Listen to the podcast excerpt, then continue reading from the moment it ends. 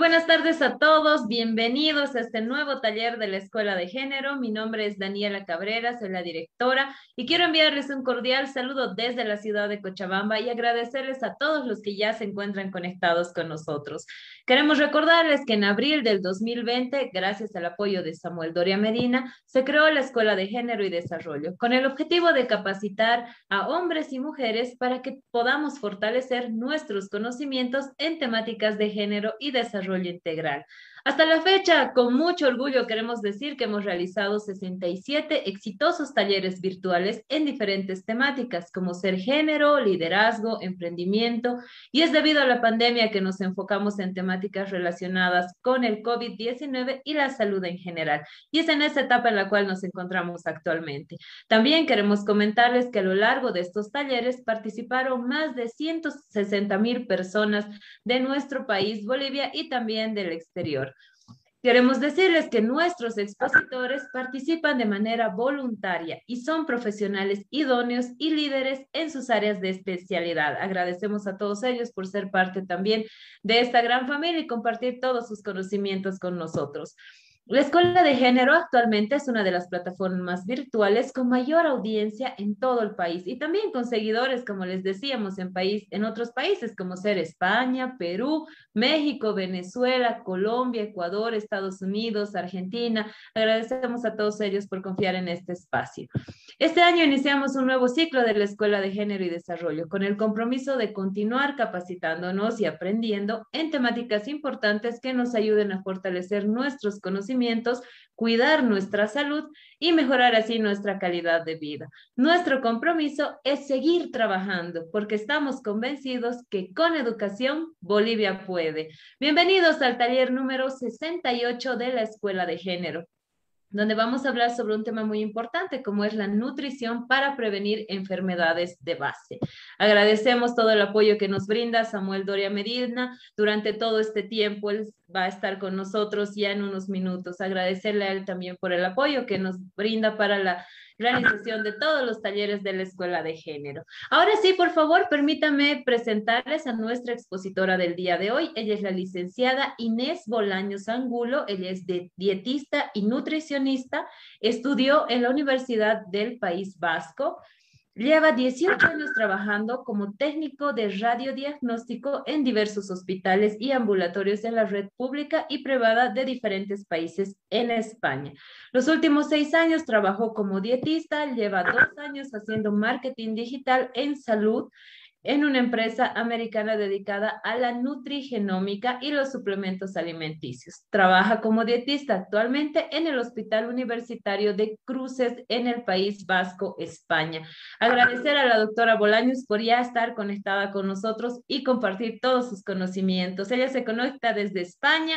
Le agradecemos mucho. Sabemos que ella es ya de madrugada. Sin embargo, le agradecemos, doctora, por estar esta noche conectada con nosotros nuevamente y compartir todos sus conocimientos. Recordarles a todos que vamos a tener 45 minutos de exposición de la doctora y 45 minutos para que todos ustedes puedan realizar sus consultas. Bienvenida, doctora. Muy buenas noches. Buenas noches, buenas noches, noches que son, ¿eh? Sí, sí, la diferencia horaria sí que se, nota. Aquí ya la una menos 20 de la madrugada. Pero encantada, encantada de nuevo de que me hayáis invitado y, espero que lo que vamos a compartir hoy sea de interés y de utilidad para todas las personas que nos están escuchando. Así es, doctora, muchísimas gracias por darse ese tiempo para poder conversar con nosotros. Iniciamos, por favor. Sí, cuando vosotros queráis. Bien, pues os voy a compartir mi pantalla para ir viendo un poquito eh, lo que vamos a ir hablando para que no se me vea todo el tiempo, todo el tiempo a mí. Y eh, el título que le hemos dado, que se le ha dado a esta presentación es, la alimentación para prevenir las enfermedades de base. Vale, iremos viendo un poco lo que, a qué le llamamos enfermedades de base, ¿de acuerdo? Eh, lo que sí que es cierto es que que bueno, llevamos ya tanto tiempo, tantos meses con el tema del, COVID que, quizás nos ha ido de la cabeza que hay otras muchísimas cosas aparte de eso. ¿Vale? quiero empezar con una frase ¿no? del que fue del que el padre de la medicina, ¿no? que es que nos dice que tu medicina sea tu alimento, ¿vale? O sea, fundamental. Empezar por lo que tenemos en casa, por lo más básico, pues por lo que llevamos, llevan años, ¿no? Llevamos años la humanidad eh, desarrollando, que es curarnos o intentar prevenir eh, enfermedades con lo que tenemos a la mano, pues con nuestra alimentación. Alimentarse bien es uno de los mejores y más seguros caminos para proteger y mejorar tu salud. ¿Qué vamos a ver? Bueno, vamos a explicar un poquito pues esto de qué son las enfermedades, a qué le llamamos enfermedades de base. Eh, vamos a hablar un poco de los distintos tipos de alimentación que, se conoce y vamos a explicar también un poquito conceptos como qué es alimentarse, qué es nutrirse, qué es dieta, ¿no? porque muchas veces nos confundimos, ¿no? nos, eh, son conceptos que, mezclamos y no eh, utilizamos de una manera correcta en lo que es. Hay muchos estudios que nos dicen que la alimentación es el pilar fundamental para prevenir las enfermedades. Es uno de los factores estudiados eh, dentro de lo que son las enfermedades crónicas y eh, no tenemos que olvidar que la nutrición, una buena nutrición es determinante para el buen funcionamiento de nuestro sistema inmunológico y para que seamos más resistentes en los procesos infecciosos por ejemplo, como lo que estamos viviendo ahora del tema del COVID, que ya tratamos en una charla anterior. Pero lo que digo, estamos tan enfocados en vamos a prevenirnos el COVID que nos olvidamos de que hay otras muchísimas cosas, muchas otras enfermedades habituales desde hace ya muchos años y que están relacionadas con la alimentación y que podemos ayudar a mejorar o a prevenir. Según la Organización Mundial de la Salud, las enfermedades que no son transmisibles, es decir, que no nos podemos contagiar de unos a otros, entre las que se encuentran el cáncer, la obesidad, la diabetes, la hipertensión, ocasionan la muerte de 41 millones de personas al año. Sin embargo, eh, son patologías que se podrían prevenir con cambios de hábitos, no solamente con la alimentación, sino pues con dejar de tener hábitos poco saludables como es fumar, beber. Tendríamos que realizar de actividad física a diario, aunque no sea una actividad de alta intensidad, simplemente caminar todos los días. Eso nos ayudaría a mantener un hábito saludable. aquí vamos a hablar fundamentalmente de lo que es la alimentación ¿no? y de que una alimentación consciente es determinante a la hora de cuidar nuestro, nuestro organismo, nuestro bienestar. Elegir de una manera inteligente aquellos alimentos que ingerimos nos permite adquirir nutrientes, que luego ya veremos la diferencia en lo que es entre comer y nutrirse, ¿no? Eh, nutrientes que contribuyen a mantener un peso saludable fundamental, lo vamos a ver, como el mantenimiento del peso va a influir en muchas de esas enfermedades eh, habituales crónicas y además nos va a fortalecer el sistema inmune, tan importante ahora, por el tema de la COVID, como ahora de cara a la llegada del invierno, o por lo menos en nosotros también llegada del invierno, para prevenir gripes, resfriados, etc. Las enfermedades crónicas tienen, pues, ya se llaman crónicas, ¿por qué? Porque tienen una larga duración y por lo general van progresando de una manera lenta. Eh, lo que son las diabetes, los infartos, las enfermedades cardíacas, el cáncer, etcétera, son las principales causas de mortalidad en el mundo. Y son las responsables del 63% de las muertes que se, que se, dan por enfermedad en el mundo. Son enfermedades que están claramente vinculadas a nuestro estilo de vida. Y es por eso que tenemos que em, ser conscientes de nuestra manera de vivir, ¿vale? De intentar ver qué es lo que estamos haciendo mal y de intentar mejorarlo, cambiarlo, porque muchas veces somos conscientes de ello, pero por el ritmo de vida que llevamos, pues la verdad es que son cosas que las dejamos en un segundo plano siendo muy importantes. El organismo humano tiene esa capacidad de resiliencia, ¿no? Se adapta al ambiente que le rodea y pueda llegar a tolerar una gran cantidad de agentes patógenos y tóxicos. O sea, estamos expuestos todos los días a la contaminación, a mm, una alimentación poco saludable, al sedentarismo, a mm, esas ondas electromagnéticas que nos vienen por el tema de los móviles, los ordenadores, el wifi y demás, pero sin embargo, ahí estamos, ¿no? Tenemos esa capacidad de, regenerarnos, de auto, eh, autorregenerarnos, por así decir, ¿no? Sin embargo, una malnutrición por defecto, por exceso, puede alterar el equilibrio de nuestra vida. Lo mismo es comer poco que comer mucho, que comer poco y mal, que mucho y mal. La verdad es que eh, todo tiene que ser en su orden en su, y, de la manera correcta. Diríamos que estamos en una sociedad, paradójicamente, ¿no? sobrealimentada, pero mal nutrida. Pues no estamos comiendo lo que realmente necesita nuestro cuerpo, los nutrientes que necesita nuestro cuerpo. La Organización Mundial de la Salud nos define como la doble carga de la malnutrición, ¿no? es lo que hemos dicho antes, tan malo es el exceso de calorías y de algunos nutrientes como son los azúcares, la sal, las grasas, como el defecto, pero el defecto de vitaminas o minerales fundamentales para el metabolismo y para el buen funcionamiento de nuestro cuerpo. La alimentación hoy en día, la alimentación actual, suele ser más rica en alimentos eh, mm, de escaso valor nutricional y además con muchas calorías, ¿no? lo cual nos va a aportar una nutrición eh, pues de mala calidad y no nos va a favorecer que nuestra salud eh, esté en las condiciones más adecuadas.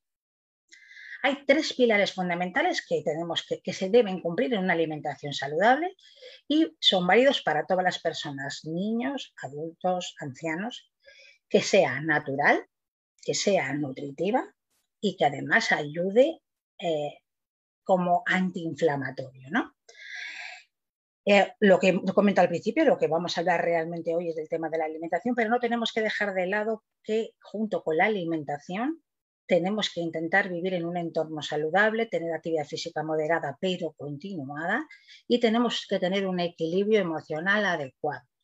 ¿Por qué? Porque el estrés es uno de los causantes de muchas enfermedades también. El ritmo de vida que llevamos mm, tan estresado hace que tengamos una serie de problemas que nos va a desencadenar en enfermedad.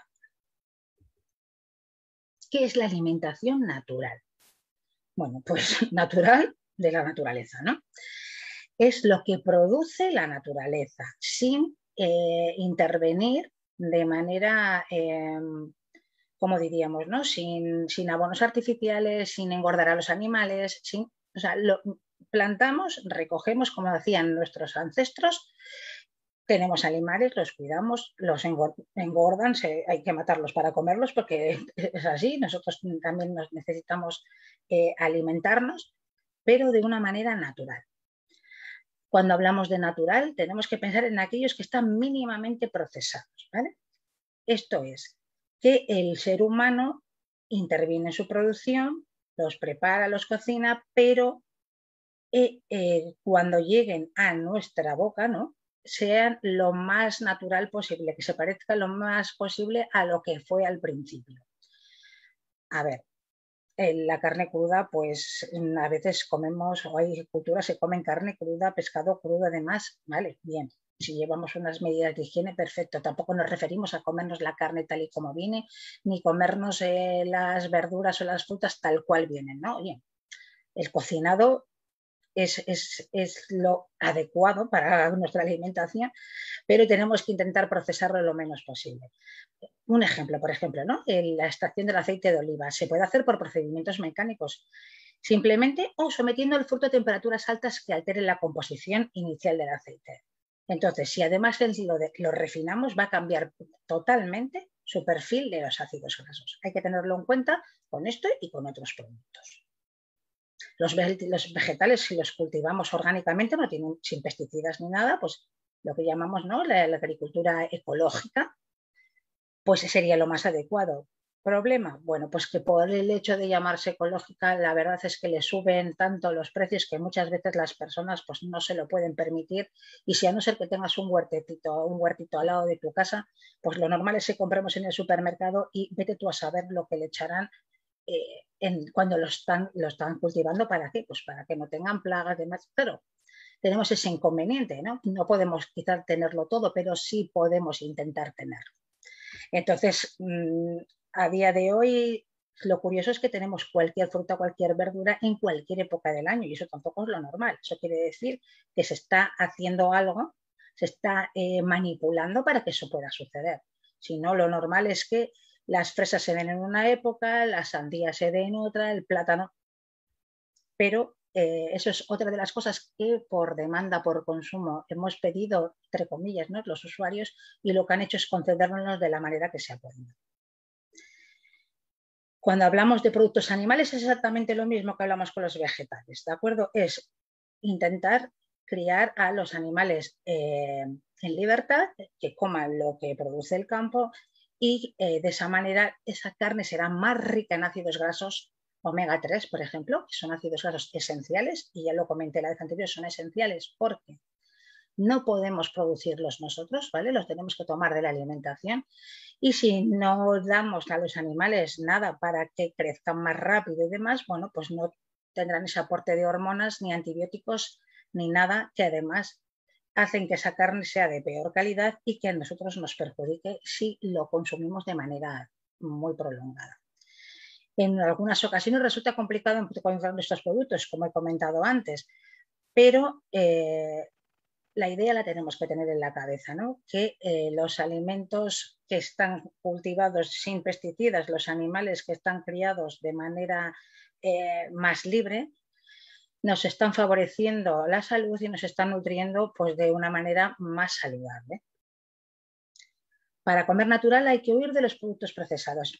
Está claro que no podemos ir a la frutería donde lo venden todo ecológico, ni carne que de animales que hayan sido eh, cuidados en, en libertad.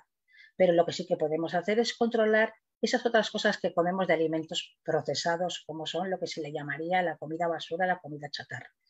Entonces, lo suyo es comprar en el mercado, comprar eh, para cocinar en casa e intentar no comprar esas cosas que vienen envasadas o ir a comer muy a menudo, pues esas cosas que están tan ricas, porque mm, les echan cosas para que sean más ricas y, que lo único que hacen es, pues bueno, em, pues matamos el deseo, pero no nos estamos nutriendo. Que sea nutritiva, hemos dicho también, ¿no? La comida se consume para aportar energía y nutrientes y no tiene que aportarnos ninguna otra cosa más, ¿de acuerdo? Ahora mismo, como hemos dicho también antes, tenemos más una vida sedentaria y desde que empezamos con el tema de la COVID hay muchísima gente que trabaja desde casa, por lo cual moverte lo justo. Con lo cual, si no gastamos, tampoco necesitamos comer mucho más. Pero sí que es cierto que tenemos un, necesitamos un mínimo de calorías para lo que es nuestro, nuestro sobrevivir, ¿no? nuestras funciones básicas. Entonces, necesitamos menos calorías, pues vamos a comer menos y lo que comamos lo vamos a hacer de buena calidad. Tenemos que intentar buscar las opciones más nutritivas y menos calóricas. Todos los alimentos refinados lo que nos hacen es aportarnos calorías, pero pocos nutrientes, con lo cual descartados. Y cuando hay déficit nutricional, el cuerpo interpreta como una necesidad de comida. Por eso muchas veces tengo hambre como cualquier cosa. Y normalmente siempre elegimos ese tipo de cosas que no son lo más saludable, pero eh, son pues, esos arrebatos que nos da porque nuestro cerebro al final pues bueno, necesita esa, esa glucosa y tiramos a lo, a lo primero que vemos. ¿no? Si comemos de calidad, el organismo se va a sentir a gusto y con menos cantidad de comida. No nos vamos a necesitar comernos una hamburguesa con patatas fritas, no. A lo mejor nos comemos una buena ensalada con algo de proteína elaborada a la plancha o, de una manera eh, con, poca, con poco aceite y nos va, a lo mejor no nos va a quitar ese ansia así de momento, pero desde luego nos va a quitar el hambre y nos va a quitar eh, ese, esas grasas poco saludables que nos iba a dar la otra opción. Que sea antiinflamatoria. Bueno, eh, hay alimentos que ya se ha comprobado que tienen esa función antiinflamatoria y a la contra hay alimentos que sabemos que favorecen la inflamación, como por ejemplo las grasas de las carnes y las grasas de algunos lácteos. ¿Qué hay que intentar hacer? Bueno, pues consumir carnes magras con moderación y eh, irnos quizás un poco más a el tema del pescado que tiene grasas más saludables, cocinados con aceite de oliva virgen extra, que son fuentes de grasa adecuadas y que contienen los ácidos grasos que nuestro organismo necesita. Una dieta antiinflamatoria también debe mantener los niveles de glucosa estables. No quiere decir que, eh, que no tengamos que tomar azúcar. Lo que no tenemos que tomar es azúcares rápidos, azúcares de absorción rápido ni harinas refinadas. El consumo de hidratos de carbono tiene que venir o tiene que provenir de los cereales, a ser posible integrales, de las verduras, de las frutas. Tenemos que incluir todos los días frutas y verduras en nuestra dieta, crudas y cocinadas, ¿vale? No todo lo tenemos que comer crudo tal cual. Los pigmentos de los vegetales tienen un elevado potencial antioxidante. Por ello, un plato de vegetales colorido pues estará repleto de antioxidantes. Hablando de antioxidantes, eh, quiero comentaros que nuestro cuerpo tiene la capacidad de eh, producir antioxidantes de manera natural. Nacemos con esa capacidad. Y el problema es que según pasa el tiempo, pues vamos perdiendo esa capacidad también porque no nos cuidamos, ¿no? Pero esa capacidad se mantiene ahí de por vida, lo único que tenemos que hacerlo es activarla. ¿Y por qué digo esto? Porque hay una diferencia bastante grande entre tomar antioxidantes directos por la dieta y activar nuestro propio sistema de creación de producción de antioxidantes, nuestra vía NRF2 que se llama de producción de antioxidantes. ¿Qué pasa si tomamos antioxidantes de la fruta y la verdura? Que está estupendamente. Eso, vamos, es la base de todo. Pero un antioxidante va a eliminar lo que diríamos un radical libre, es decir, esto que generamos por estar sometidos a agentes externos. Pero en cambio, si activamos nuestro sistema de producción de antioxidantes, nuestra vía NRF2, por cada antioxidante vamos a eliminar un millón de radicales libres. Solo activando nuestra vía NRF2, con la cual nacemos todos y, y está innata en nuestro cuerpo. Esto eh, se descubrió, ¿vale? Hace ya pues unos añitos, ¿no? Dirían pues, que pudo ser uno de los mayores descubrimientos del siglo XX. En 1968 se descubre que nuestro cuerpo genera eh, superóxido de dismutasa, catalasa y glutatión peroxidasa que neutralizan los radicales libres. ¿De acuerdo? Un antioxidante producida por nuestro cuerpo elimina un millón de radicales libres por segundo cada segundo, que es muchísimo. Todas las personas, el 100% de las personas, estamos expuestos a la contaminación, a las ondas electromagnéticas, a los malos hábitos de vida, nos oxidamos, nuestras células se inflaman, envejecemos y producimos radicales libres como defensa al igual que cualquier fruta que cortamos y dejamos expuesta al aire y se va oxidando y se va poniendo de un color extraño y se va arrugando, las personas somos exactamente igual. Aquí tenemos el ejemplo de una célula sana, una célula atacada por radicales libres y una célula con ya estrés oxidativo. ¿vale? Ya esa célula ya lo que le queda es morir.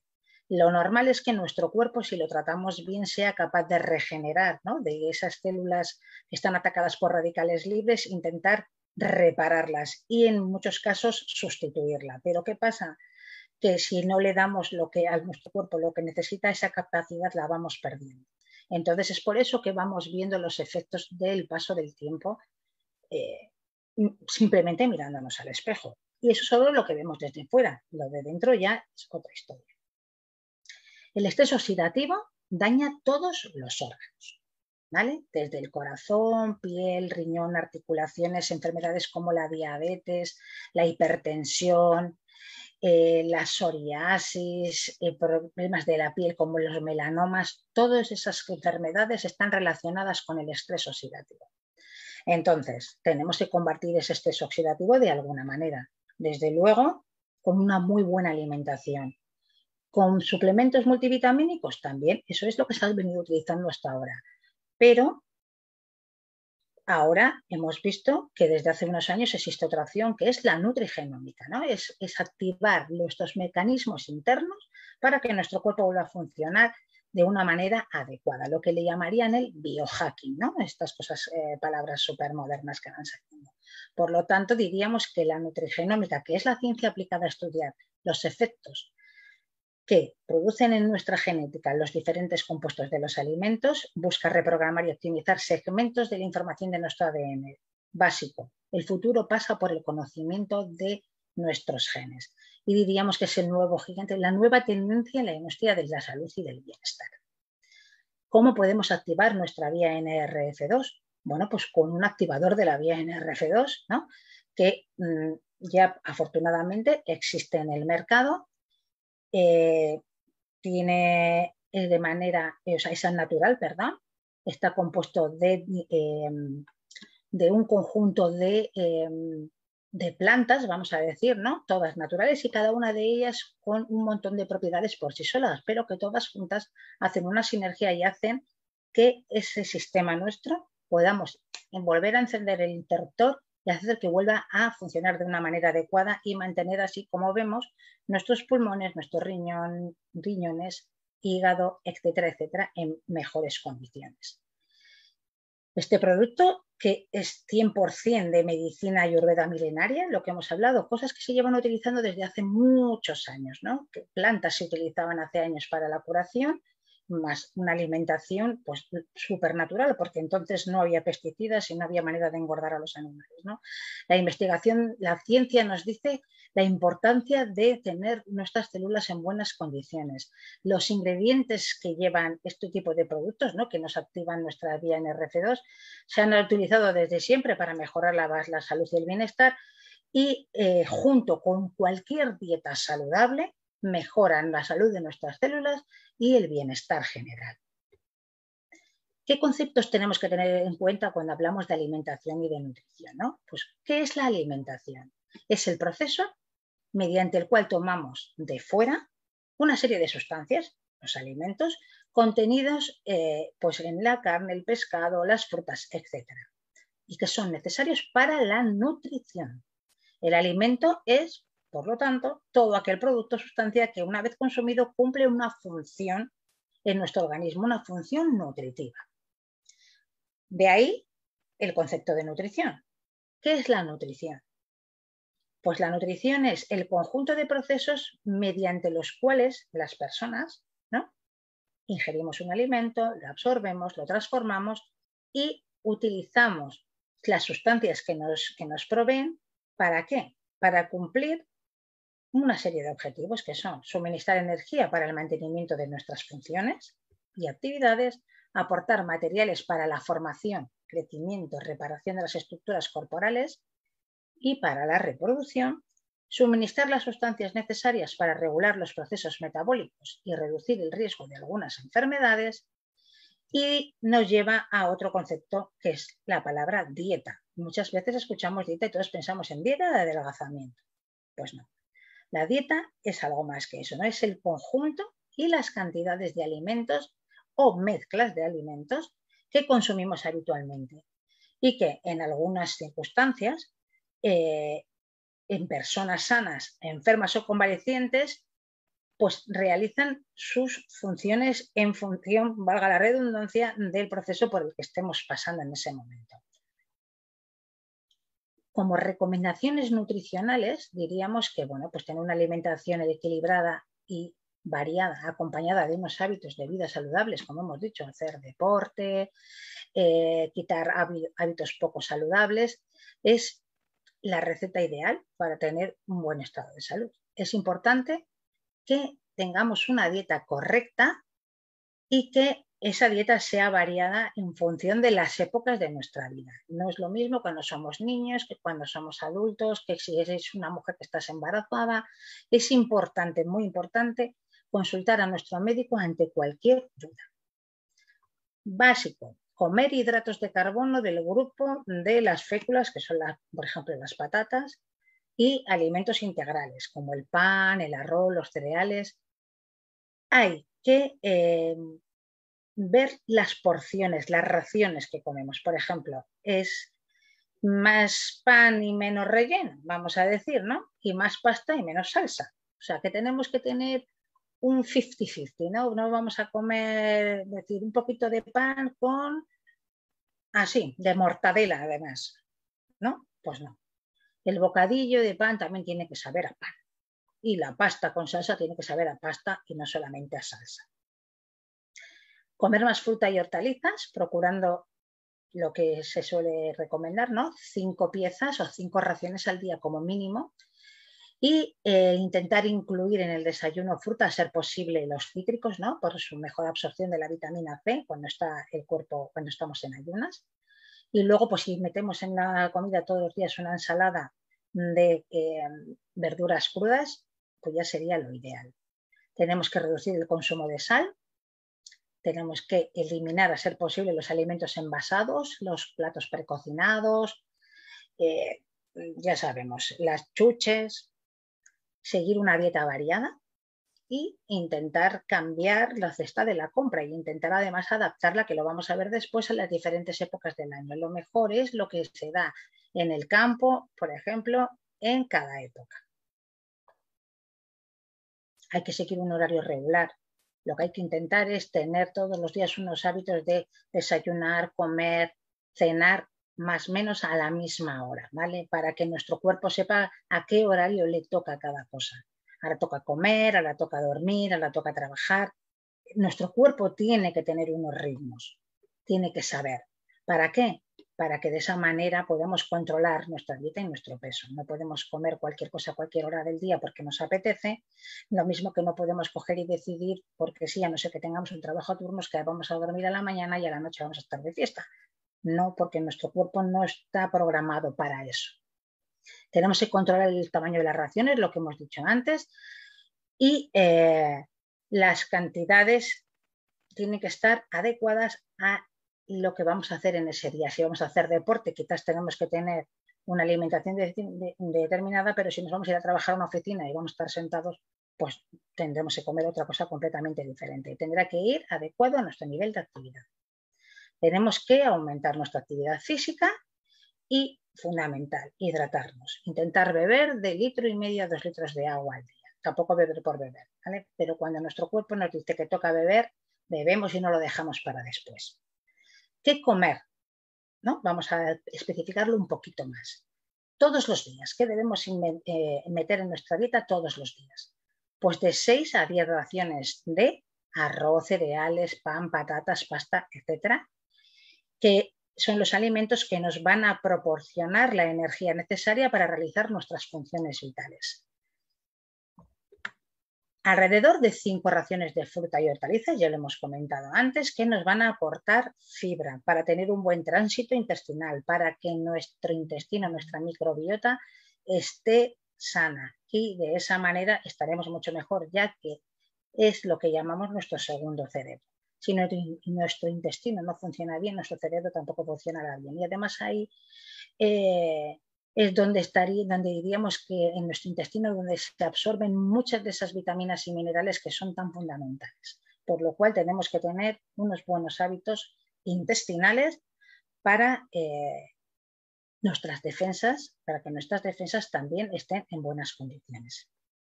De dos a cuatro raciones de lácteos, a no ser que tengas alguna intolerancia o algún problema con los lácteos, ¿de acuerdo?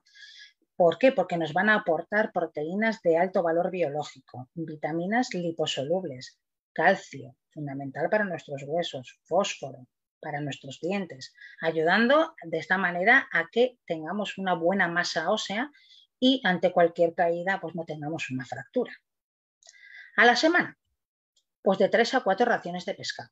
¿Veis que suena mucho? Dices, bueno, de siete días de la semana, tres, cuatro días tenemos que meter pescado.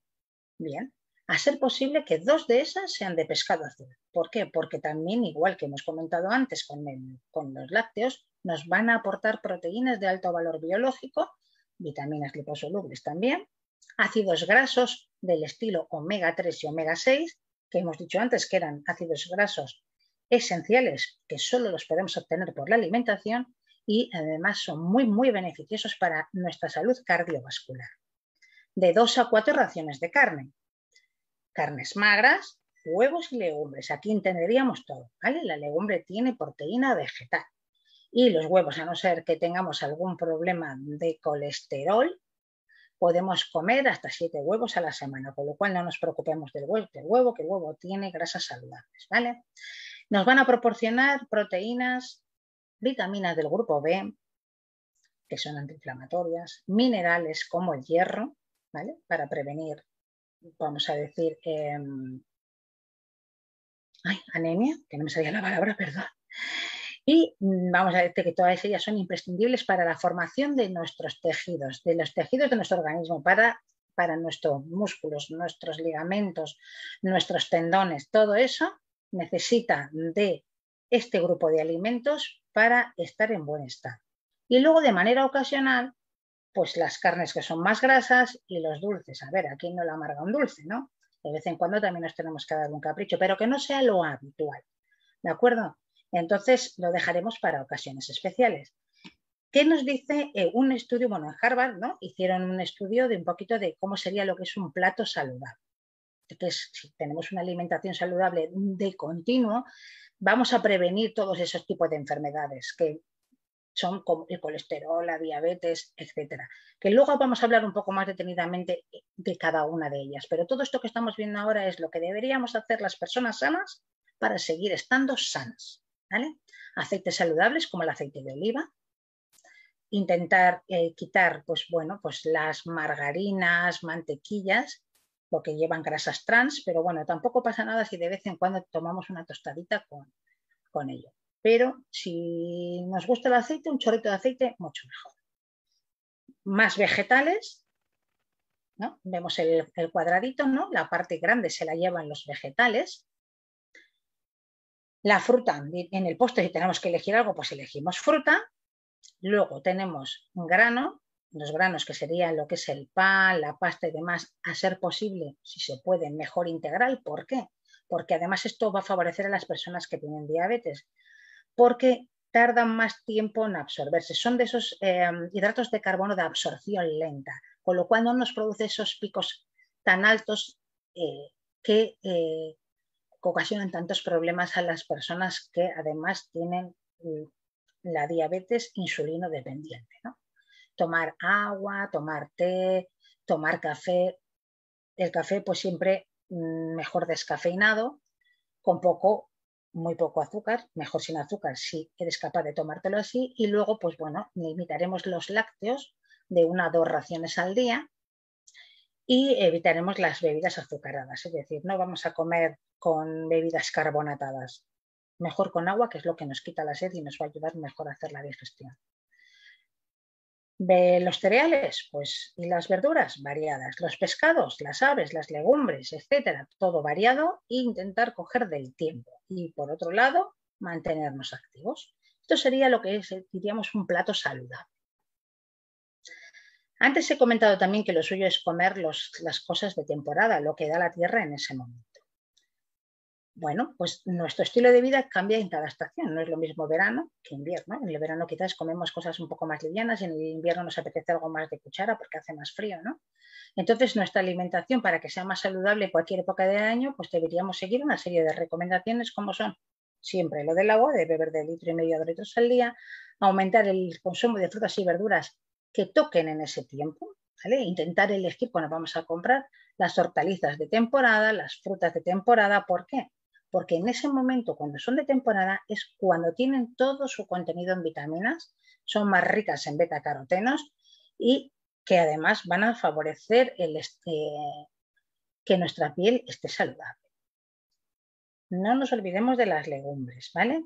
Que aunque las asociamos más con el invierno por el tema de la cuchara, en verano se pueden incluir y hacer ensaladas de legumbre, ensalada de arroz, ensalada de lentejas, ensalada de garbanzos, que en muchas zonas a lo mejor no hay cultura de ello, pero desde luego son deliciosas y admiten muchos complementos. La dieta, la famosa dieta mediterránea, ¿no? Vamos a incluir vegetales, frutas, legumbres, cereales, etcétera, todo lo que dicen que tiene que llevar la dieta mediterránea con cantidades moderadas de pescado, carne blanca y de algunos lácteos y intentar utilizar como aderezo el aceite de oliva y no otras grasas menos saludables. Por cierto, no existen las dietas milagro y para no caer en la tentación de practicarlas, mejor informarse. Eso de que mm, ahora solamente como manzana durante todo el día y me voy a poner estupenda y además me va a bajar el colesterol y además voy a perder no sé cuántos kilos, Olvidaros, no hay ninguna dieta realmente milagrosa para nadie. ¿Por qué? Porque además cada persona somos distintas y a cada persona nos va bien y mal cosas diferentes. Entonces, cualquier tipo de dieta, mm, ya no solamente eh, dieta de adelgazamiento, dieta Cualquier tipo de dieta tiene que estar adaptada a nosotros, a nuestro tipo de vida, a si hacemos ejercicio o no hacemos, a nuestros turnos, a nuestros biorritmos, a si tomamos o no alguna medicación. Por lo tanto, no hagamos caso de todo esto que nos venden de dietas detox maravillosas eh, que nos van a hacer, mm, pues casi decir, perder 20 kilos en un mes y estar. No, eso no existe, olvidaros. Lo que hay que hacer falta es tener una dieta saludable, equilibrada, comer lo que necesita nuestro cuerpo y eh, adaptarlo, pues lo que decimos, a el momento de cada persona. Unido con todo esto, me gustaría hablar un poquito del concepto del síndrome metabólico, ¿no? ¿Qué es el síndrome metabólico? Por si lo habéis escuchado alguna vez. Y aquí veis a un señor, hemos puesto un señor, ¿no? Bueno, como podríamos haber puesto una señora, que está pues sobradito y que eh, pues tiene problemas de corazón, problemas de hipertensión, de diabetes, etc. Y ahora vais a ver por qué. Porque ¿qué es el síndrome metabólico? El síndrome metabólico es un nombre que se le da a un grupo de factores de riesgo, ¿no? que son la enfermedad cardíaca y la diabetes, y unido con otros problemas de salud también. ¿no? Cada persona puede tener uno o más de uno de estos factores de riesgo, pero hay muchas veces que se juntan y que una misma persona tiene varios. ¿no? Entonces, mm, estoy un poco pasadito de kilos, eso a su vez me está produciendo una diabetes, eso a su vez está haciendo que tenga la tensión más alta porque tengo mm, los triglicéridos por las nubes, eso a su vez, a su vez es una cadena, ¿no? Si tenemos al menos tres de ellos, se le llamaría ya como tal síndrome metabólico. ¿Y qué factores de riesgo incluyen este síndrome metabólico? Pues el cuerpo llamado con forma de manzana, que es lo que conocemos como obesidad abdominal. Tener demasiada grasa alrededor de la cintura es un factor de riesgo muy grande para enfermedades del corazón, porque eso significa que es esa grasa que nosotros vemos y que la vemos así por fuera, que parece, oh, mira, qué tripa tiene. Normalmente esa, grasa está metida entre las vísceras, que esa es la mala, no la grasa que a lo mejor te coges aquí un pellizquito o aquí en la caderita, no. La grasa mala es la que está entre nuestros órganos, entre nuestros músculos, la, esa, grasa que se va pegando a nuestros riñones, a nuestro estómago, a, a nuestro hígado y que eh, nos hace además también acumular demasiada grasa en otras partes del cuerpo. Tener un nivel alto de triglicéridos sería otro factor, que es la grasa que se encuentra en el torrente sanguíneo. Tener el colesterol bueno bajo y el colesterol malo alto, ¿no? El, colesterol bueno, que es el que le llaman el, HDL, porque es que ese colesterol es el que ayuda a eliminar el otro colesterol de nuestras arterias. Tener la tensión alta, tener la presión arterial alta. Si tenemos la tensión alta, y eso se mantiene en el tiempo, puede dañar nuestro corazón y nos puede provocar otros problemas de salud como eh, tener infarto, infarto cardíaco, infarto cerebral, tener eh, hasta lo más básico, que es casi tener unas, unas varices, ¿no? que es al final son una inflamación de nuestras venas, no funciona bien y las, la sangre, las válvulas no dejan pasar la sangre de una manera adecuada, por lo tanto al final se van hinchando y se van haciendo esos voltitos que vemos por fuera tener un nivel alto de azúcar en sangre, un nivel de azúcar en sangre alto cuando estamos en ayunas. Para eso se realizan las pruebas específicamente cuando vamos a sacarnos sangre. Dicen venir en ayunas. ¿Por qué? Pues porque para que sea más efectivo. ¿no? Es decir, si llevamos varias horas sin comer, ¿cómo tengo mi azúcar? Si el nivel de azúcar en sangre es ya un poquito alto, puede ser un signo de que nos, va nos está avisando de que podamos tener una diabetes. Y cuantos más factores tengamos, pues más fácil es que tengamos una enfermedad cardíaca o un accidente cerebrovascular. ¿Qué causa este síndrome metabólico? ¿Qué causa todo este conjunto de, factores? ¿no? El sobrepeso, la obesidad, un estilo de vida mm, inactivo, un problema que eso ya sería ¿no? ya un poco mm, no tan relacionado con la dieta, pero que tiene su, también su, su influencia de resistencia a la insulina, lo que significa que el cuerpo no puede usar bien la insulina que produce. ¿no? Es una hormona que nos ayuda a mover el azúcar en sangre para darle a nuestras células la energía que necesita. Si tenemos resistencia a la insulina, nos puede llevar a tener eh, niveles altos de azúcar en sangre, que es lo que nos va a llevar después a tener una diabetes. También hay que saber que no todas las diabetes están relacionadas con la alimentación, ¿vale? Está la diabetes eh, que es la tipo 2, que es la que está relacionada con el tema de la alimentación, y la diabetes insulina dependiente, la diabetes de tipo 1, que esa no está relacionada tanto con la comida, aunque se ve empeorada por ella, que es, eh, es una enfermedad que puede ser hereditaria, ¿no? autoinmune. La edad, con la edad aumenta eh, el riesgo. La genética, pues bueno, a ver, hay mm, familias de diabéticos familias de, mm, eh, tienen colesterol que lo producen ellos y no tienen nada que ver con la alimentación, pero lo que digo, siempre influye también. La historia familiar hay que tener en cuenta y hay muchas personas que tienen eh, con el síndrome metabólico que aumentan la coagulación de la sangre, con lo cual aumentan la inflamación. No se sabe muy bien si pueden causar síndrome metabólico, pero desde luego lo que sí que hacen es que lo empeoran.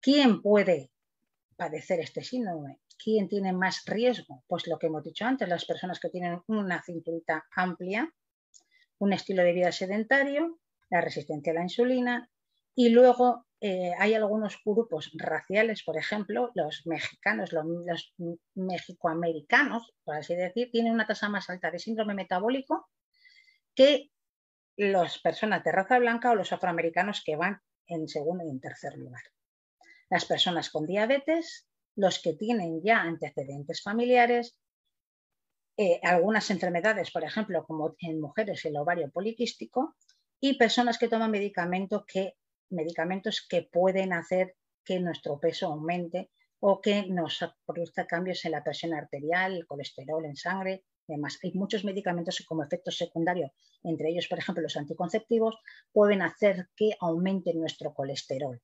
Entonces también hay que tener en cuenta eh, lo que decimos antes, que hay que adaptar la dieta también al momento, a si estamos tomando alguna medicación o no. Todo esto nos lo dirá nuestro médico con una analítica. Pues nada, nuestro médico nos mirará y con unos parámetros determinados nos diagnosticará, perdón, diagnosticará si eh, padecemos este síndrome metabólico. Tintura grande, es diferente en hombres que en mujeres, los niveles de triglicéridos, los niveles de colesterol, la presión arterial, eh, los niveles de azúcar en sangre. Todo eso nos va a decir un poquito qué, qué riesgo tenemos. Y si nos centramos ya en cada uno de esos factores, empezando por ejemplo por las enfermedades cardiovasculares, diríamos que eh, son la principal causa de muerte, fue la principal causa de muerte en, el año 2020, incluso por encima de la COVID. Entonces, por cada fallecido de coronavirus se produjeron de 3 a 4 muertes por enfermedad cardiovascular. Lo que he dicho, y estamos muy preocupados por la COVID porque es a nivel mundial, pero no debemos descuidar esas otras enfermedades crónicas, enfermedades de base que se producen de manera muy habitual eh, fuera de una pandemia. ¿Qué es realmente una enfermedad cardiovascular? ¿no? son los trastornos que afectan directamente al sistema que transporta nuestra sangre, desde el corazón a nuestros vastos sanguíneos. No suelen presentar síntomas previos, ¿vale? Para cuando ya tenemos, se nos muestran los síntomas, ya la enfermedad suele estar un poquito avanzada. Las más comunes, según la Organización Mundial de la Salud, pues son la hipertensión, las enfermedades coronarias, las enfermedades cerebrovasculares, como por ejemplo los ictus, la insuficiencia cardíaca, la cardiopatía que está eh, relacionada con enfermedades reumáticas, la que es congénita, la que es hereditaria, etc. En el caso de la hipertensión es importante mantener un estilo de vida saludable, como siempre, acompañado de una dieta adecuada, ejercicio físico y, un cuidado de la salud mental, porque ya lo comenté al principio, tener problemas de estrés nos va a aumentar el riesgo de tener otras enfermedades y en este caso está muy, muy relacionada con la hipertensión. Hay que limitar el consumo de sal, porque también la sal hace que nos suba la tensión, y disminuir, no, eliminar el alcohol. ¿Para qué? Para tener un peso adecuado y hacer que esa tensión no se vea tan elevada. Tendríamos que hacer ejercicio físico del tipo aeróbico, por ejemplo, andar, incentivar el consumo de frutas, verduras y productos lácteos de tipo descremado. Hemos puesto aquí hipertensión y dislipemia, ¿vale? Vamos a... Em, están las dos juntas porque la verdad es que están muy relacionadas, ¿no? Con este señor aquí, tumbadito, con su cervecita, su cigarro, viendo la tele sin hacer nada, subiendo ese perímetro suyo de cintura, entonces, este señor seguro que tiene hipertensión y desde luego tiene una dislipemia. ¿Qué, significa esto? Que tiene un exceso de colesterol y de grasa en sangre. ¿Qué nos recomiendan los expertos? Pues que evitemos los alimentos que nos producen colesterol, como eh, las frituras, eh, los lácteos enteros, las carnes con grasa y eh, nos recomiendan pues preparar los alimentos al vapor cocinados eh, mm, con, pues, con poco aceite o al horno. Evitar el consumo de azúcar, ingerir alimentos ricos en omega 3, como los pescados, de, ah, los pescados azules, el aguacate, que además son antioxidantes y eh, tenemos que incluir alimentos que contengan vitaminas A, C y E y el SELE consumir alimentos que contengan vitaminas del complejo B, las, del tipo de la vitamina B, como el ácido fólico, que las encontramos en las nueces y en las semillas. ¿Cómo podemos prevenir esa hipertensión y esa dislipemia, esos, eh, esa grasa en sangre? Bueno, pues intentando tener un índice de masa corporal eh, adecuado, o sea, más bien tirando abajito, hay que medir el perímetro abdominal y ver un poquito el riesgo. En caso de las mujeres no debería sobrepasar los 88 centímetros y en los hombres el máximo debería ser 102. La tensión arterial, bueno, pues es un indicador básico para saber cómo funciona nuestro corazón y tendría que estar siempre por debajo de lo que se dice 14,9, ¿vale? Tiene que estar compensada.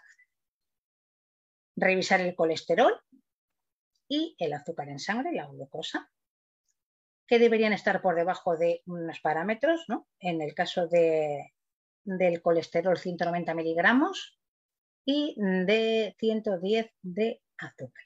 Mantener una dieta y unos hábitos saludables, evitar fumar, quitar el alcohol, intentar no estresarse. ¿Por qué? Porque el aumento de la tensión física y mental afecta de una manera muy, muy importante a nuestro corazón. Entonces, eh, lo suyo sería pues intentar hacer relajación, yoga, un deporte que nos guste y que no sea eh, muy estresante. Realidad, actividad física de forma periódica es muy beneficiosa para el corazón, pero bueno, para el corazón y para todo. Ya vais a ver que todo se va a parecer mucho. Para controlar la obesidad y la diabetes, pues lo mismo. Hay que consumir en proporción a lo que gastamos, necesitamos asesoramiento muchas veces, pues sí, recurriremos a él. No vayamos a esas dietas milagro. Intentar tener unos hábitos buenos de sueño. ¿Por qué? Porque si no descansamos adecuadamente, vamos a producir en exceso algunas hormonas eh, como la grelina, ¿no? Que es la encargada de regular el apetito. Con respecto a la diabetes, eh, evitar el consumo de azúcares y sus derivados. Intentar endulzar las bebidas pues, eh, con eh, tipos de eh, edulcorantes que no hagan que suban nuestra glucosa en sangre, por ejemplo la stevia, evitar el consumo de grasas saturadas y aumentar el consumo de alimentos ricos en fibra. ¿De acuerdo? Porque la fibra lo que hace es, en su paso por el intestino, lo que hace es atrapar eh, las grasas arrastradas con él y entonces eh, si metemos fibra en nuestra comida, vamos a poder metabolizar, eliminar mejor esa grasa que no deberíamos absorber. Siempre importante alimentación saludable, ejercicio físico, andar y más de lo mismo. Dentro de esas enfermedades crónicas, aparte de, ya hemos hablado de la hipertensión, del colesterol, de la diabetes, de la dislipemia, el cáncer. ¿vale? Eh, nos dirían, nos dice, ¿no? La Organización Panamericana de la Salud nos dice que entre el 30 y el 40% de todos los casos de cáncer en el mundo se pueden prevenir mediante dietas saludables. ¿Qué os parece? Simplemente teniendo una buena alimentación. Una dieta rica en frutas y verduras y ya veis que nos repetimos siempre en lo mismo porque es que es lo que hay, es lo que existe, es la alimentación básica, la alimentación sana que deberíamos seguir, es eh, la que nos va a ayudar a prevenir cualquier tipo de enfermedad y además nos va a fortalecer el sistema inmune. Algunos fitonutrientes que nos van a ayudar a prevenir cáncer son los licopenos que están presentes en las frutas y verduras de color, de color rojo como el tomate, eh, la sandía, el pimentón, nos va a ayudar a prevenir los tipos de cáncer de próstata, de, mama y de colon. Las fibras, como el dignano y la inulina, nos ayudan a combatir el efecto de los radicales libres, esos que hemos hablado antes también, ¿no? que teníamos la opción de combatir con eh, la activación de nuestras vías endógenas de producción de antioxidantes, ayudando a prevenir el cáncer de colon. Se encuentran en algunas semillas, como el centeno, está también en el ajo, la cebolla, el plátano, ya veis que hay alimentos que podemos encontrar en cualquier supermercado. Los nombres son muy raros, la verdad. Sulforano, ya ves tú. Bueno, más fácil. Tomar eh, frutas y verduras de color verde, como el brócoli, el repollo, el kiwi, el aguacate, tienen propiedades anticancerígenas ya que nos ayuda a inhibir el crecimiento de los tumores, previniendo la aparición de cánceres como el de piel, ovario y próstata. Los betacarotenos ya son un poquito más, más conocidos, ¿no? Están presentes en los alimentos amarillos y anaranjados como la zanahoria y el mango disminuyen el riesgo de cáncer de mama, ovarios y nos favorece la salud cardíaca. Por lo tanto, vemos que la prevención de las enfermedades por parte de la alimentación consciente y los buenos hábitos es fundamental y es real. Entonces, eh, una buena nutrición combinado con deporte, con un buen descanso, es muy importante para mantenernos sanos. Y además tenemos que cuidar nuestra salud mental, ya que eh, de eso va a depender mucha parte de nuestro bienestar.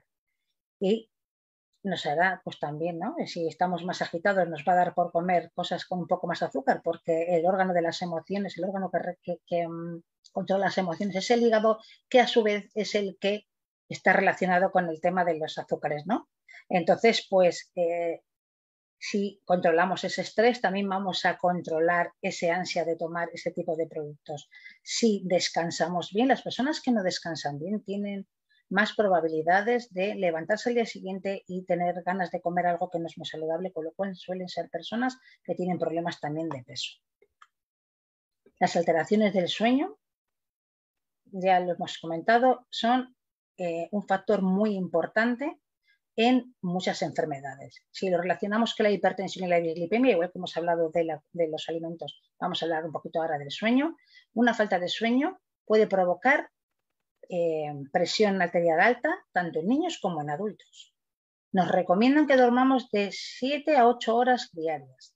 Se sabe que dormir menos de 6 es malo para la salud en general. El estrés, los desfases horarios, los trabajos por turnos, pero ahí no podemos hacer nada, es lo que nos toca, y algunas alteraciones del, sueño hacen que tengamos más, más probabilidades perdón, de desarrollar enfermedad cardíaca. Eh, es un factor de riesgo para, nuestro corazón y va a favorecer la obesidad y la diabetes. Una falta de sueño regular puede provocar presión arterial alta, tanto en niños como adultos, ya hemos dicho antes. Y si a esto le sumamos la apnea obstructiva del sueño, esas personas que roncan y durante un tiempo determinado dejan de respirar, eh, todavía esto lo vamos a agravar mucho más. Ocurre en el 10% de la población mayor de 65 años y representa un factor de riesgo importante asociado a la hipertensión, a la obesidad, ronquido y a la insuficiencia cardíaca. Por lo tanto, la persona que ronca no pensemos que está durmiendo bien, que para nada, porque no está oxigenando bien su cerebro. Si dormimos cerca de una persona que ronca, avisémosle y que lo consulte con su médico, ¿de acuerdo? Porque eso y unos malos hábitos de, vida, mala alimentación y no hacer deporte, eh, le va a dar más problemas de los que quisiera. También el sueño está relacionado con la diabetes. ¿Por qué? Porque eh, vamos a ver que las personas que duermen menos de seis horas al día tienen el doble de probabilidad de padecer diabetes que una persona que tiene buenos hábitos de sueño. ¿Por qué? Porque cuando se duerme poco se elevan los niveles de cortisol, que es contraria a la insulina, que es la que nos regula el tema de la glucosa. Además, tienen, eh, esas personas suelen tener elevados los niveles que, eh, de sustancias que aumentan la resistencia a la insulina, como pueden ser la proteína C reactiva, etc. Cuando se duerme bien regularmente, se propicia que el páncreas, que es el que produce la insulina, pueda establecer los niveles insulínicos adecuados en sangre. Por lo contrario, si una persona duerme mm, menos de seis horas, o sea, un sueño, por ejemplo, de cuatro horas, que hay mucha gente que duerme muy poquito, puede llegar a producir un exceso de azúcar en sangre por reducirse la curva de tolerancia a la glucosa. O sea, no solo las personas con, tipo diabetes de tipo 2, lo que se llama diabetes mellitus tipo 2, tienen mayor probabilidad de padecer trastorno del sueño, sino que las personas en general que no descansan bien tienen mayor riesgo de padecer eh, otro tipo de enfermedades, no solo la diabetes. Ya hemos visto que la hipertensión también está relacionada. Entonces, los trastornos del sueño unidos a la mala alimentación empeoran todo. Existe una relación entre las personas que duermen poco y las personas con sobrepeso. Lo que he dicho, entre las personas que duermen poco y mal, al día siguiente se levantan, eh, se levantan cansados, por lo cual necesitan ese aporte extra de azúcares y van a recurrir a alimentos poco saludables. Es un círculo vicioso al final. ¿Por qué? Porque el tener diabetes nos va a llevar a tener más ganas de orinar y más sed por la noche. Por lo tanto, estamos despiertos más tiempo porque tenemos que ir al baño o tenemos que beber. Es la pescadilla que se muerde la cola. Entonces, tendremos eh, más malestar, como la sudoración, las palpitaciones, el nerviosismo, que nos hará también dormir mal. Las personas que tienen alteraciones del descanso nocturno, con disminución de las horas de sueño, eh, tienen riesgo de obesidad, hipertensión, diabetes, etcétera. ¿Por qué? Porque tienen, es algo secundario a cambios neurohormonales como la disminución de la serotonina y la melatonina y también un aumento de la grelina, que es una, la hormona estimulante del apetito, y una disminución de la leptina, que es la hormona que inhibe el apetito. Además, la falta de sueño implica una menor predisposición para realizar la actividad física. Si no hemos dormido bien y nos levantamos cansados, pocas ganas de hacer ejercicio tendremos. Entonces, en resumen, ¿qué podemos decir? que tener, adoptar unos hábitos de vida saludables es una cuenta pendiente para muchos. Que si eres de los de mañana me apunto al gimnasio o el lunes, que no pasa nada, ya empezaré a comer de una manera saludable, nunca vas a llegar a lo que queremos, que es que te convenzcas de una vez por todas que lo importante es cuidar de tu salud. Los hábitos saludables pueden hacer más de ti de lo que te imaginas, más por ti de lo que te imaginas porque sabías que más, que el 80, más del 80% de las enfermedades comunes podrían evitarse con un estilo de vida saludable. Pues bueno, no es una cosa que lo diga yo, lo dice la OMS, que afirma que la inactividad física junto con una dieta incorrecta son los principales factores de riesgo de padecer enfermedades cardiovasculares, cáncer o diabetes. Y es el deporte, y es que el deporte además también tiene muchos beneficios en la salud física y mental. Claves para prevenir las enfermedades más comunes, vigilar la dieta, cuidado con el colesterol, reduce los niveles de azúcar en sangre, abandona los hábitos tóxicos como fumar y beber, muévete, haz ejercicio, anda un poquito. La OMS recomienda para niños y adolescentes incluso 60 minutos diarios de actividad moderada e intensa. Y en el caso de los adultos, 150 minutos a la semana. ¿Vale? O sea, salir a andar todos los, todos días un ratito, estupendo. ¿Por qué? Porque el cambio empieza en ti. Tú decides y todo es cuestión de proponérselo y echarle ganas, aunque como toda ayuda es bien recibida, pues si la necesitas, pídela. Vete a tu médico, acude a un profesional, y lo dicho, no te fíes de lo que te cuente la gente. Conclusión, la dieta mediterránea es una de las que más adaptan a los objetivos que debe cumplir una dieta equilibrada. O sea, pasémonos a la dieta mediterránea y ya se, considera como patrimonio de la humanidad. Aumenta el consumo de frutas, verduras, hortalizas, cereales, eh, todo, todo se puede comer de una manera eh, adecuada. Y quiero daros las gracias por estar aquí hoy otra vez y terminar con una frase que dijo Walt Disney. La mejor manera de empezar es dejar de hablar y comenzar a actuar. Así que ya lo sabes, no dejes para mañana lo que puedas hacer. Come alimentos saludables, ¿por qué? Porque es lo mejor. Gracias. Espero que no haya sido, ya sabéis, que yo ya lo comenté la vez anterior, me lío mucho, pero pero espero que, todo lo que hayamos hablado os haya servido de ayuda. Queremos agradecer a la licenciada Inés Bolaños por haber compartido toda esta información con nosotros. Realmente estoy segura que ha podido eh, dilucidar muchas dudas que teníamos acerca de la importancia de la buena alimentación para evitar las enfermedades de base. Bueno, tenemos eh, la presencia de Samuel Doria Medina. Muchísimas gracias, Samuel, por estar conectado con nosotros. no sé si me escuchas. Sí, sí, Dani, te escucho perfectamente. Ahí está eh, Samuel, muchísimas gracias. Muy buenas noches, bienvenido a este taller número 68 de la Escuela de Género, donde hemos tenido una expositora desde España con nosotros. Adelante, por favor, con tus palabras. Gracias, eh, Dani.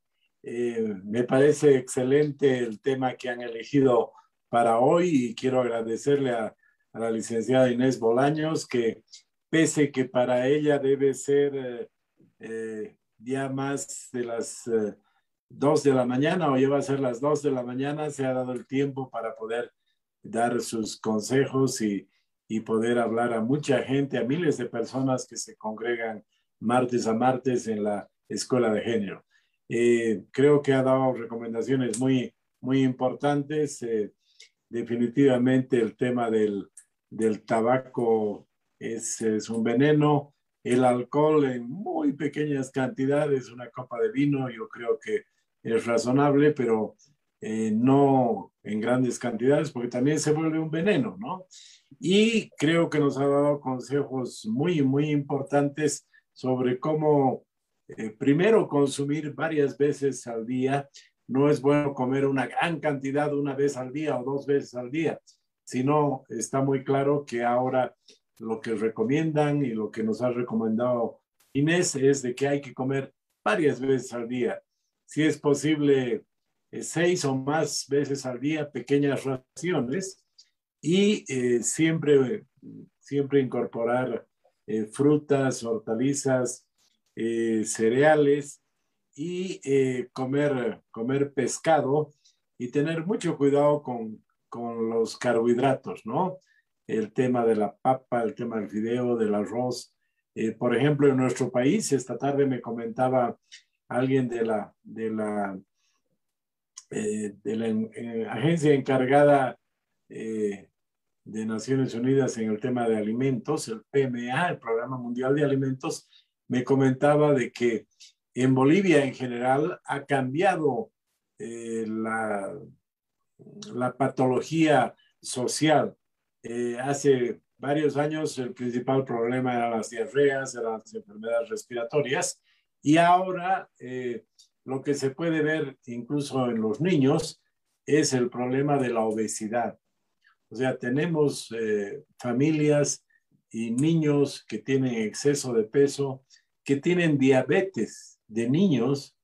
¿Y eso por qué? Porque se come demasiado fideo, arroz, papa, eh, comentábamos de que algunas ciudades los platos típicos eh, tienen dos, tres eh, carbohidratos y eso, como todo en exceso, es malo.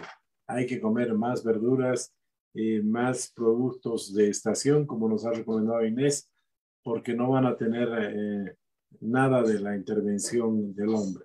Y evitar ese tema de del sobrepeso, porque con el sobrepeso ya se empiezan a generar otras enfermedades.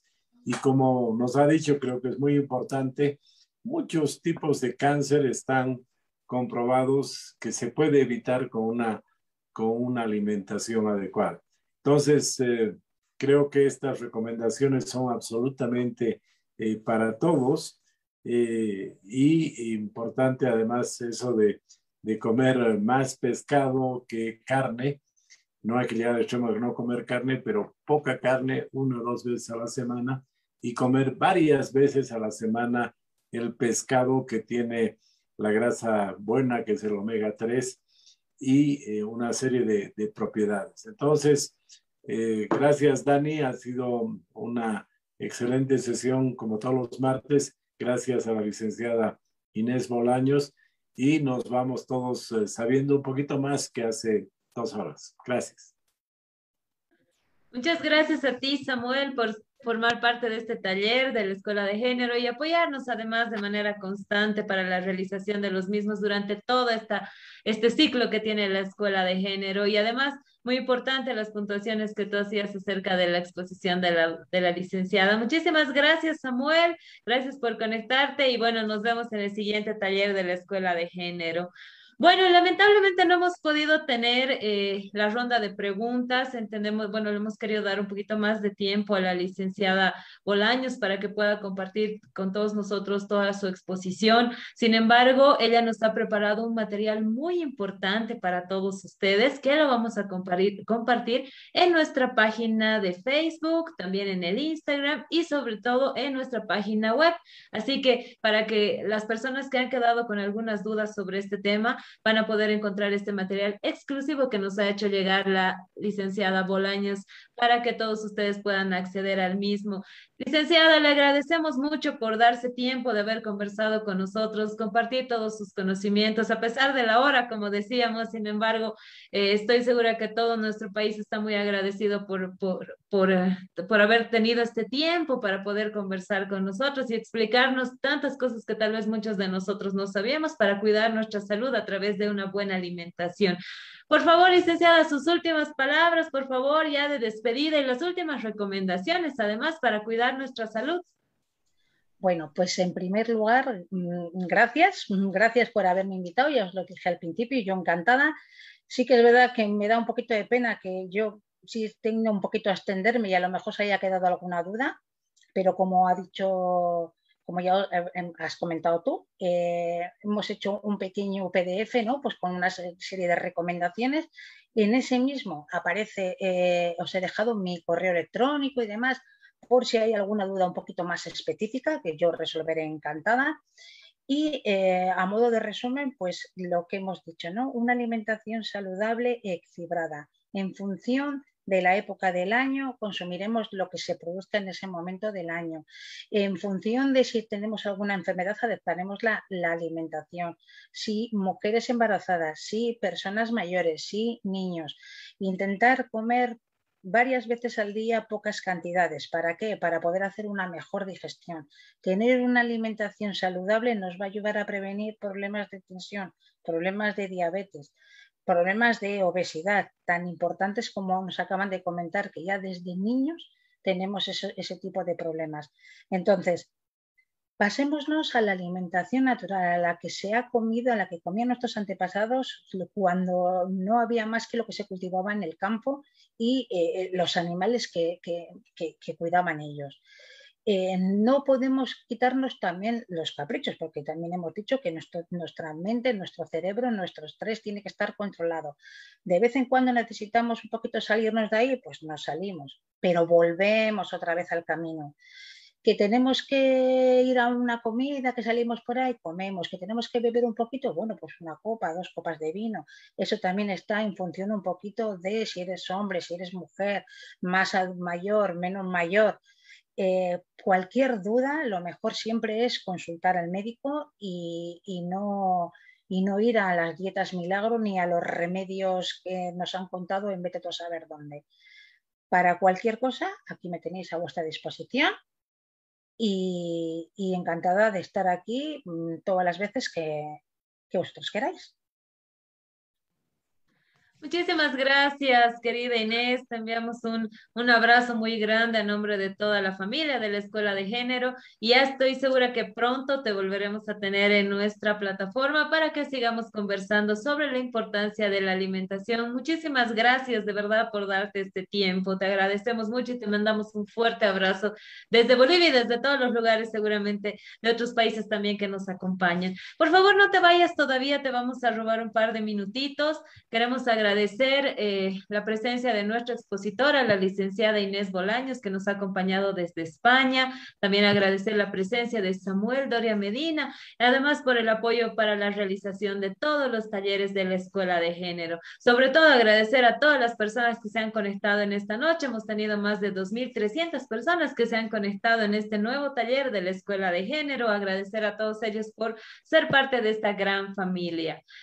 Eh, queremos invitarles a que por favor visiten nuestra página web donde van a poder encontrar material exclusivo que nos dejan nuestros expositores.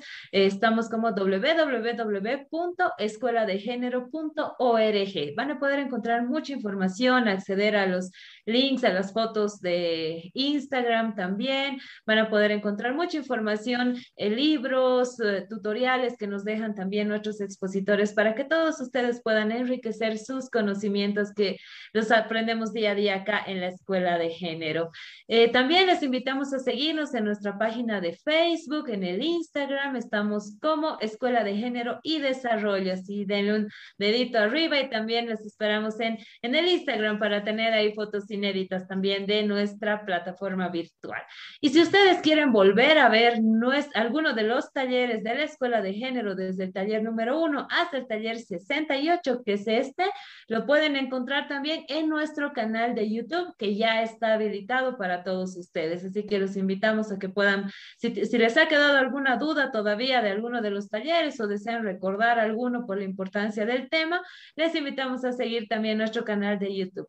Y si ustedes están trabajando y no pueden tal vez estar pendientes y viendo el celular o la computadora, también hemos habilitado nuestra plataforma de... Eh, en Spotify para que ustedes puedan escuchar también los audios de nuestros talleres. Así les consume tal vez menos megas y demás. Así que mientras están en el trabajo o están en la hora de descanso en el trabajo o están haciendo ejercicios, ustedes van a poder escuchar también los audios de la Escuela de Género. Así que los invitamos a ver también todas nuestras plataformas virtuales. No se olviden que es importante que para que ustedes puedan recibir los certificados de los diferentes talleres, es importante que se puedan registrar previamente antes del taller en los links que les enviamos, que es opcional porque los talleres de la Escuela de Género son totalmente gratuitos y la entrega de certificados de participación de la misma manera. Así que es importante que se registren para cada uno de los talleres y participen en los talleres, obviamente, y posteriormente, de acuerdo a la verificación de asistencia que realiza nuestro equipo técnico, eh, se les envía a través de un link los certificados de participación de todos los talleres de la Escuela de Género. Así que les invitamos a que puedan registrarse también para poder recibir su certificado de participación si es que así lo desean. Ahora sí, vamos a tener un momento muy especial donde podemos vernos a través de la pantalla de estas plataformas virtuales como es el Zoom y también en Facebook. Les pedimos por favor que puedan prender su cámara a todas las personas que nos acompañan tanto en sala 1 como en sala 2 y nos puedan regalar una linda sonrisa. Sabemos que son momentos difíciles, nos gustaría que estar juntos y tener una gran foto grupal, sin embargo, por la pandemia no lo podemos hacer, pero le saquemos lo bueno, podemos estar eh, conectados y vernos a través de la pantalla y así poder conocernos. Agradecemos a todas las personas que nos encontramos en la calle y nos saludan, nos reconocen, así que estamos muy agradecidos con todos ellos y este es un trabajo voluntario que realizamos para que todos podamos eh, eh, aumentar nuestros conocimientos y así poder aprender cada día un poquitito más. Muchísimas gracias a todos por estar conectados. Ahí está, les vamos a pedir por favor que puedan prender su camarita. Ahí está la licenciada Inés Bolaños. Regálenos una linda sonrisa. Inés, por favor, ahí está, mandando un beso grande también a toda, desde España, a toda la gente que está conectada con nosotros. Ahí tenemos a Patricia Abel González, saludos Patricia, Henry Burgoa, ahí está José Arturo Beltrán, Hidalgo, Carmen, Álvarez Jenny, Leonor Sosa, Mónica Ruiz, saludos Mónica, Janet Borda, que la vemos ahí conectada desde muy tempranito, Leonor Sosa, Joana Benita Laura, Araceli Gordillo Fernández, a la doctora Isabel Mejía, Raquel Centura, un saludo, Andrea Gutiérrez, a la licenciada Silvia Lisset Aira, que también la vemos conectada ahí con nosotros trabajando en un centro de salud al parecer.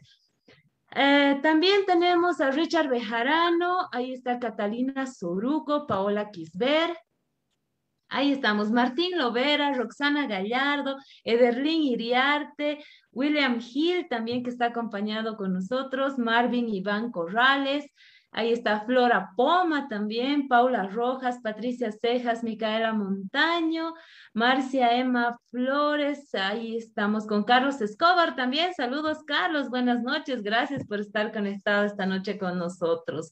Bueno, queremos decirles, por favor, a todos ustedes que, bueno, como ustedes saben, el 14 de septiembre es el siguiente martes. Acá en Cochabamba estamos con varias actividades por la efemérides de nuestro departamento, así que los cochalas estamos de fiesta este siguiente martes y es por eso que les vamos a pedir que, por favor, se suspenda nuestro taller del día martes y nos reconectamos el siguiente martes 21 de septiembre. Así que les pedimos su comprensión, nos vamos a dar un pequeño descansito el 14 ya que estamos con diferentes actividades acá en Cochabamba por la efemérides departamental. Cumplimos 211 años los Cochalas, así que estamos muy contentos y con muchísimas actividades. Así que por favor recordarles a todos de que este martes 14 de septiembre no vamos a tener taller y nos reencontramos el siguiente martes 21 de septiembre. Les prometemos que vamos a tener un tema muy importante para que todos ustedes estén muy contentos y también podamos participar de este nuevo taller número 69 de la Escuela de Género. Así que agradecemos su comprensión y los esperamos conectados nuevamente el martes 21 de septiembre a partir de las 18.30.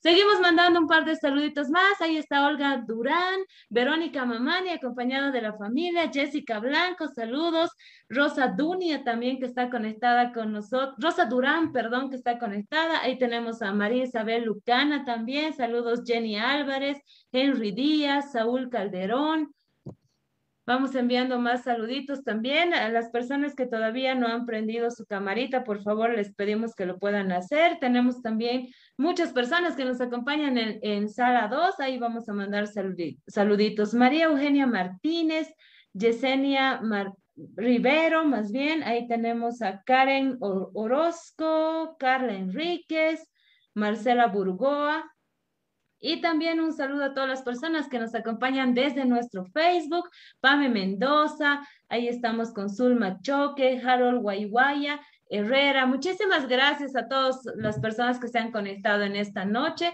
y recordarles que nuestro siguiente taller será el día martes 21 a partir de las 18.30. Muchísimas gracias a todos. Por favor, no olviden mantener las medidas de bioseguridad. Utilicemos el barbijo, lavémonos las manitos, mantengamos el distanciamiento social y también recuerden que con educación, Bolivia puede. Acudamos también a los centros de vacunación, por favor, eso es importante para poder parar la pandemia. Así que vayamos capacitándonos de manera constante, uno siempre aprende algo más todos los días. Muchísimas gracias a todos. Mi nombre es Daniela Cabrera y les mando un abrazo gigante desde la ciudad de Cochabamba. Que Dios los bendiga y nos reencontramos el siguiente martes 21 de septiembre. Muchas gracias, Inés. Muy buenas noches a todos. Buenas noches, un saludito. Adiós, hasta la próxima. Chao Inés, buenas noches, buenas noches a todos, bendiciones.